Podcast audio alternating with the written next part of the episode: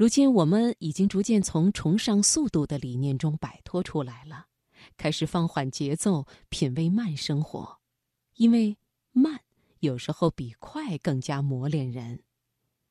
好，接下来读人物，我们就来听一听麦家的文章。有时慢比快更考验人，选自《文摘报》。在他们的故事中。感悟时代，从他们的成长中获得力量。财经夜读，读人物。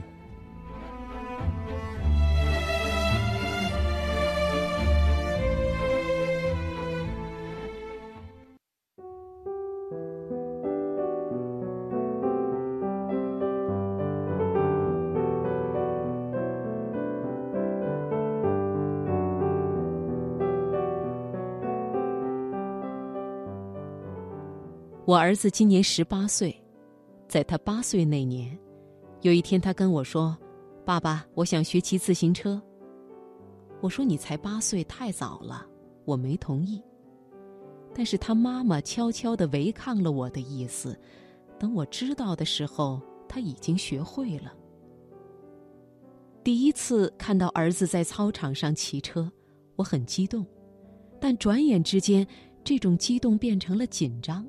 因为我发现儿子骑车骑得飞快，我非常着急，我怕他摔倒，我怕他出事，所以我一边追一边在喊：“儿子骑慢点儿。”但儿子还是骑得飞快，自行车飞快地从我们面前穿过来穿过去，怎么样都慢不下来。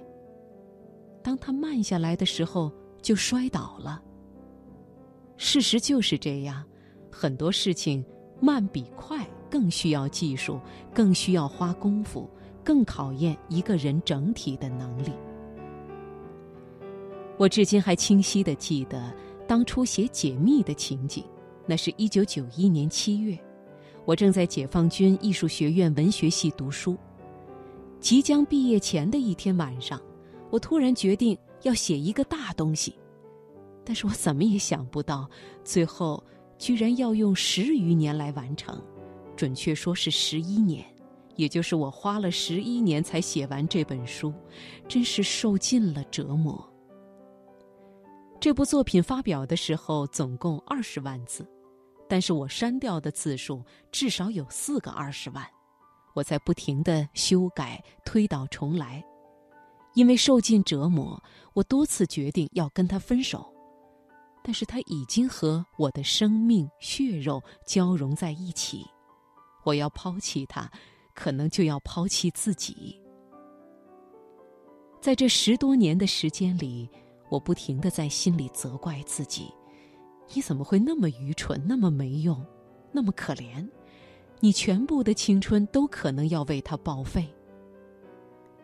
但是当有一天，我终于把这个作品写完的时候，我流泪了，我觉得我的人生已经经历了无数次逆袭，无数次攀登，无数次照亮。在写作过程中，我非常充分的认识了自己的优缺点。那时候，我常常告诫自己：当世界天天新、日日变的时候，我要继续做一个不变的人，慢的人，旧的人。当时代令人眼花缭乱的时候，我要敢于做一个气定神闲的人。当大家都在一路狂奔，往前追逐名利的时候，我要敢于独自后退，安于一个孤独的角落，寂寞的写作。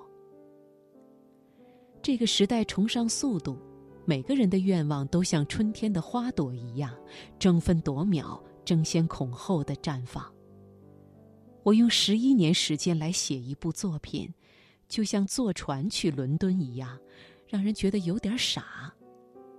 但是，当我们迷恋速度、放纵欲望时，却放弃了、丢失了非常多的可贵品质，比如说真善美，比如说安心、安静、耐心、坚守。这些非常好的品质，就在这种快速的速度、巨大的欲望面前，丢失了。当我有了名，有人拿着钱天天催着我交稿时，我就迷失了，我就忘掉了曾经对自己的告诫，失去了坐船去伦敦的那种耐心。当你可以顺流而下的时候，大部分人不会去逆流而上。人本身是有重力的，欲望就是最大的自重。你在这种自重的惯性下，很容易顺流而下。你们可能无法想象，我曾经用三个月时间写完了一部三十万字的长篇小说，这本书是《刀尖上下册》。去年我用大半年的时间对这部作品进行修订，那是我的一个伤疤。那里面真是破绽百出。有时候我觉得自己很奇怪，怎么会如此不爱惜自己的羽毛？现在一想，其实谜底就在我的心里。在巨大的欲望面前，我败下阵来，我成了自己的敌人，并且被打败。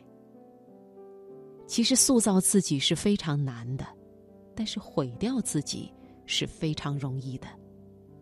人生有很多美好的东西，但是最美好和最伟大的东西，肯定在你们的眼前，不是用物质打造的，而是用你们的心灵创造的。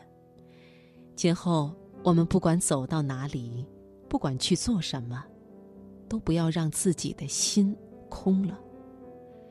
心空了，黄金是填不满的；心空了，陷阱无处不在。如果有一天，你不小心掉落到陷阱，不妨向我学，爬出来，重新出发。